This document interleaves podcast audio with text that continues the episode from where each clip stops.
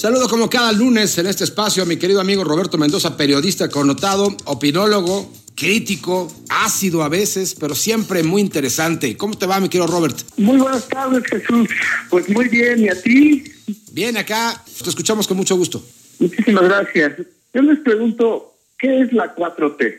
La verdad es que nadie sabe. El presidente nos ha dicho que es la cuarta transformación del país. Siguiendo su lógica, la primera transformación fue el movimiento de independencia. La segunda es la llamada reforma que tuvo como resultado las leyes que separaron la iglesia y el Estado. Y la tercera, la revolución. Si esto es así, al igual que las dos luchas armadas, esta transformación también es un caos. La diferencia, nos ha dicho el presidente, es que esta transformación es pacífica. Por lo mismo, hubiera sido de vital importancia que tuviera un plan y un proceso que le permitiera seguir una ruta hacia un número determinado de objetivos y estos se fueron cumpliendo por medio de un calendario o al menos conforme al plan que nos hubiera propuesto. El presidente estudió la carrera de Ciencias Políticas y Administración Pública y en su ejercicio anterior de gobierno trazó varios objetivos que se cumplieron según un plan. Sin embargo, desde el inicio de esta supuesta transformación, no ha presentado al pueblo de México ningún objetivo. Es cierto que en su discurso de tomas de protesta, el presidente hizo 100 compromisos que asegura que ya cumplió todos, pero estos no estaban contemplados en su Plan Nacional de Desarrollo,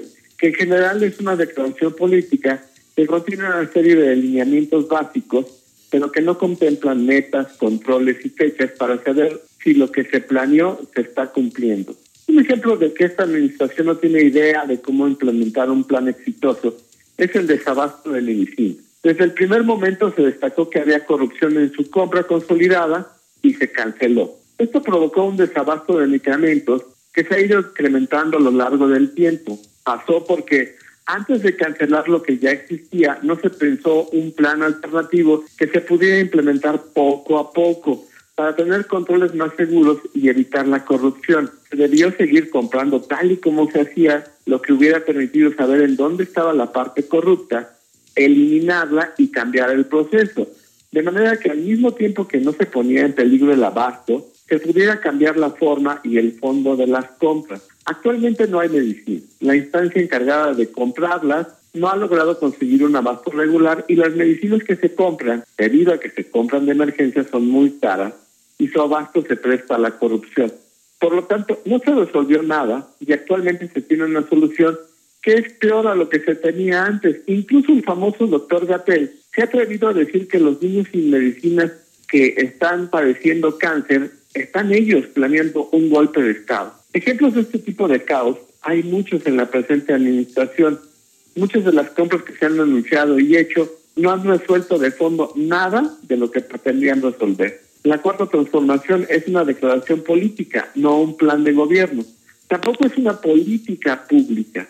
Al equipararla con las transformaciones que supuestamente le anteceden, se queda corta. Solo es un caos generado que no cambia ni cambiará la vida pública del país. Sí está logrando que los mexicanos experimentemos un mal gobierno, porque la administración no entiende precisamente de administración, ni de finanzas públicas. No se priorizan las necesidades de los mexicanos, ni de los pobres, ni de la clase media, ni de los ricos, porque no se siguió un método científico, no se sabe en qué se gastó y qué fomenta el desorden. Han logrado, eso sí, muchos muertos, sea por la violencia o por la pandemia.